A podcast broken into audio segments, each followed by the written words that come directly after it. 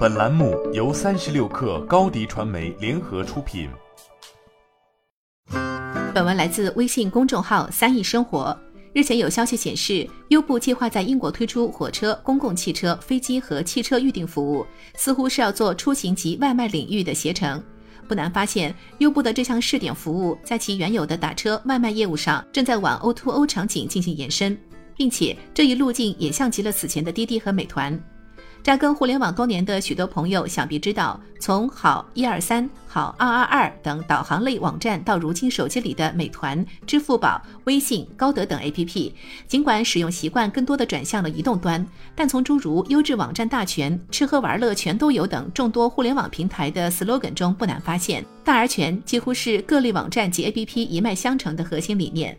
事实上，早在2018年，优步 CEO 就曾提出超级应用计划，希望在应用中添加更多的交通选项。据悉，优步方面重启这一计划，也得益于英国成为了其在北美之外最大的市场之一。同时，该公司近期重新在当地获得了运营执照，并结束了与监管机构旷日持久的斗争。而此前，其曾在2017年与2019年两次被吊销执照。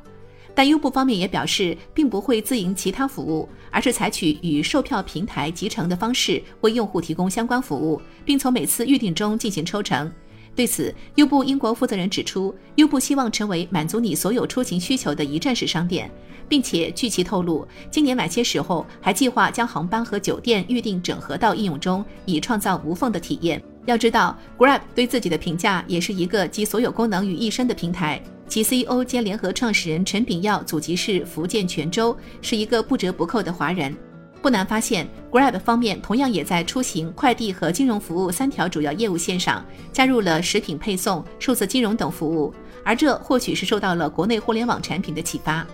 然而，优步试图在欧美市场做出一款超级应用，或许并没有想象中的那么容易。毕竟，对于这一区域来说，互联网行业的发展相对更早，并且往往每一个细分领域都有着极为强大的企业，例如电商巨头亚马逊、社交巨头脸书及推特等。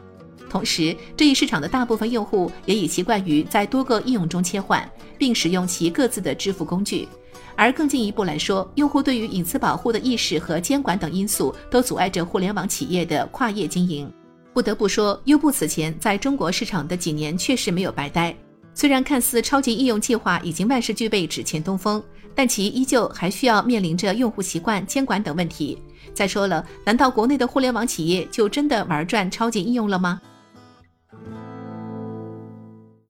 你的视频营销就缺一个爆款。找高低传媒，创意热度爆起来，品效合一爆起来。微信搜索高低传媒，你的视频就是爆款。